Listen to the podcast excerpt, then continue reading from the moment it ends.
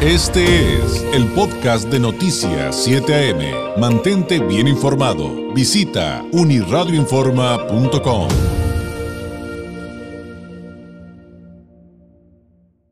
Eh, Vamos con el maestro Gonzalo Manrique Ábalos, maestro en políticas públicas, catedrático de la Escuela de Derecho y Gobierno en Pacífico Universidad. Maestro, ¿cómo estás? Muy buenos días. David, muy buenos días. Pues me uno a los reclamos de sus televidentes. Dos horas de playas a mi trabajo todas estas dos semanas. Demasiadas obras. Hay que hacer un llamado a las autoridades a que se coordinen porque gran parte del problema es que no hay coordinación, obras y calles abiertas por todos lados, David. Así que me sumo a los reclamos.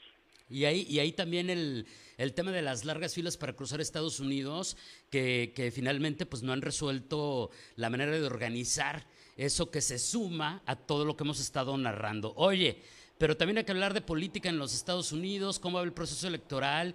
Y aunque te decía que te iba a preguntar todo lo que está pasando con Donald Trump en la Suprema Corte, en el Comité Nacional Republicano, eh, todo lo que generó Joe Biden con el, su TikTok luego del Super Bowl y demás, pues también hay notas, también hay, not- bueno, y lo de George Santos, pero, pero pues es que también hay temas de último momento, como el, el- el asunto de Alejandro Mayorkas. Así que ahí te va, pues ¿por dónde empezamos, maestro?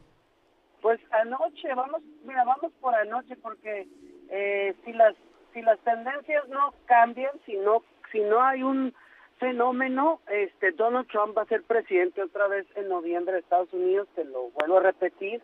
Entonces, podemos ir hablando de las cosas que están pasando que pu- pudieran hacer algunos cambios. El primero de ellos es eh, Tom Susi, el eh, demócrata que gana el escaño que tenía este representante diputado Santos en un distrito muy competido del, del estado de Nueva York, que es el más competido para los republicanos, lo, re- lo gana de nueva cuenta el Partido Demócrata el día de ayer con un político, pues digamos, conocido, pero jovial, con buenas ideas y sin ganas y sin discurso de estarse enfrentando con toda esta narrativa que trae el Partido Demócrata de todo el tema, pues de muchos temas, de defender muchos temas y la ciudadanía siente que no se han enfocado en lo económico y en la seguridad, etcétera, etcétera.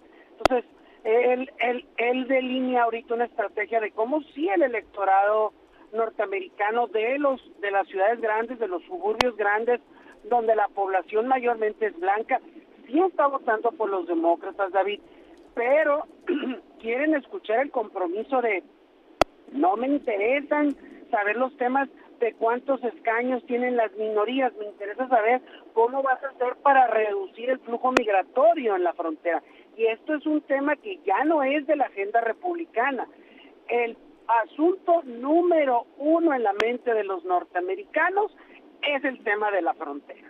Y es la incapacidad que ha tenido el gobierno de Joe Biden para atender el tema de la frontera. Es mayoritario, hay mucha más confianza en las mediciones hacia Donald Trump para manejar el tema de la frontera. Y de ahí, si quieres, ya pues nos dedicamos al, al punto de anoche que fue el juicio político contra el, eh, jefe de la frontera Mallorca, ¿no? Que, que bueno, lo avalaron en la Cámara Baja, aunque pues he visto que muchos piensan que no va a avanzar, pero finalmente tiene sus efectos políticos. Pues es, es básicamente eso, David. El presidente Biden se brinca el- el- los cánones por la desesperación de ir abajo en las encuestas y de su terrible desempeño como es visto por los norteamericanos eh, y propone esta agenda bipartidista donde dice vamos dándole mayor equipamiento, mayor reforzamiento a la frontera y los republicanos, este, esta Cámara de Representantes que tiene una mayoría, digamos, un poquito mayoría republicana, ayer con el diputado Susi ya es uno menos, ¿no? Pero digamos que ellos negaron esta esta propuesta y en el Senado era bien vista. Entonces, ¿qué está haciendo ahora eh, el presidente Biden? Decir, es que a Mallorcas me lo quieren enjuiciar, pero ustedes los republicanos me quieren enjuiciar a Mallorcas, pero yo les propongo un acuerdo eh, migratorio bilateral donde creo que el Partido Demócrata se sale de lo que siempre ha impulsado en el discurso, que es este pues se ve como más reforzamiento policiaco, eh, en el tema de la frontera, que es algo que los demócratas, pues en el discurso dicen que no hacen. Entonces, se la estaba jugando Biden, los republicanos que por hacerle caso al, al expresidente Donald Trump, dicen, no, no vamos con el acuerdo, entonces ahora se la está volteando en el discurso Biden, ¿no? Como esto también de salirse de la OTAN o atacar, atacar militarmente a la OTAN. Estas son como las esperanzas que tiene el Partido Demócrata, esperanzas muy, muy delgaditas, diría yo, de evidenciar que es cierto, ¿no? Que, que hay un, hay un débil ejercicio de la gestión en materia migratoria por parte del gobierno Biden, pero que si Trump estuviera, los republicanos estuvieran al cargo, pues sería caótico, ¿no? Como es decir, no harían acuerdos en el Congreso, este atacarían a los países de la OTAN, es decir, eh, traen una narrativa los demócratas de asustar a los norteamericanos, de decir que los republicanos serían peores que ellos en el desempeño de la agenda fronteriza. Y me parece que en el discurso, David, eh, pega. El día de ayer no por nada gana este demócrata. Es un termómetro que el discurso va a girar. Y a Mallorca no le va a pasar nada, porque hay que recordar que una cosa es la Cámara de Inicio, ¿no? Eh, como el Ministerio Público que te acusa, que es lo que están haciendo ayer, y otra cosa es la Cámara que va a juzgar, que es la de senadores, y van a decir, pues sí, me lo empapelaste, pero no hay pruebas suficientes. Así como estamos viendo que también la Corte muy probablemente le permita a, a Donald Trump este no no este, que sea votado en las Cortes de de Colorado, no es decir, no siempre una acusación se traduce en lo que nosotros quisiéramos o deseamos, ¿no? Para eso están las instancias judiciales. Oye, y justamente eso te, iba a preguntar, porque eventualmente, pues, criticamos este tipo de posicionamientos, lo que dijo, lo que decías que dijo Trump de la OTAN, o nos burlamos de ciertas campañas que lanzan los republicanos, que, lanza Trump, y que decimos, ay, qué ridículo. O sea, nos vamos por ese lado, pero entonces a veces nos distraemos, y hablo por mí, no por ti, eh, nos distraemos y no vemos que eso sí está permeando. O sea que sí les está funcionando estos discursos que ahora reflexiono, pues están armando muy bien los republicanos, perdón, y Trump sabe hacer su trabajo desde el punto de vista mercadológico.